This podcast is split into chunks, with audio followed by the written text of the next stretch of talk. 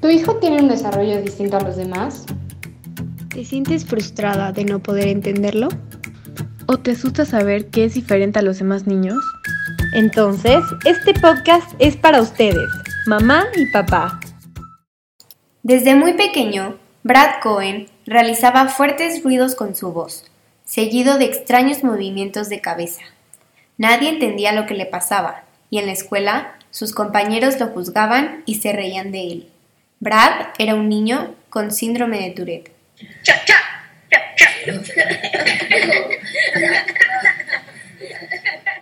El síndrome de Tourette se manifiesta antes de los 18 años y es un padecimiento en el que el niño presenta tics varias veces al día, en gran cantidad a lo largo de más de un año.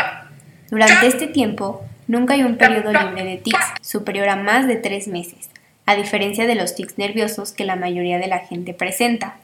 Un tic es un movimiento o sonido repentino, rápido, recurrente, no rítmico e incontrolable.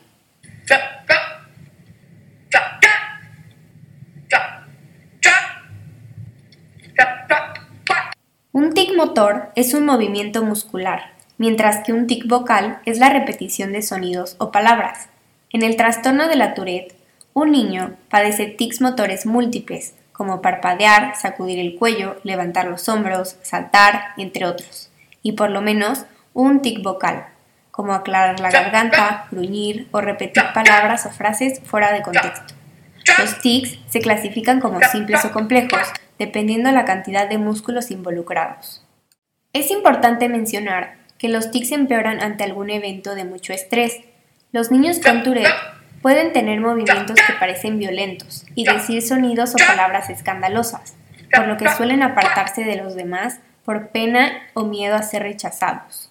Por eso es importante que los padres reconozcan que sus hijos tienen este padecimiento y ser los primeros en apoyarlos y ser empáticos con ellos.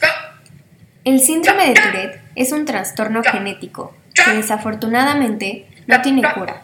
Sin embargo, puede ser tratado con medicamentos para el sistema nervioso central, es decir, algún relajante muscular, ansiolítico o antidepresivo, dependiendo de la gravedad del padecimiento, por lo que es necesario el trabajo en equipo entre un neurólogo y un psicoterapeuta.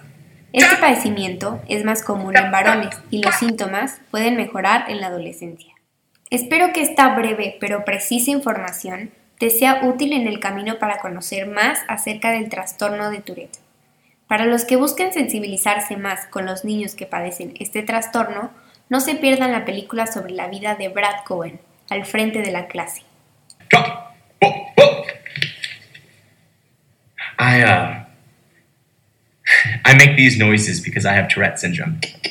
I'd like to tell you about it. It's a neurological disorder where my brain sends mixed signals to my body. It's like sneeze. It's irrepressible.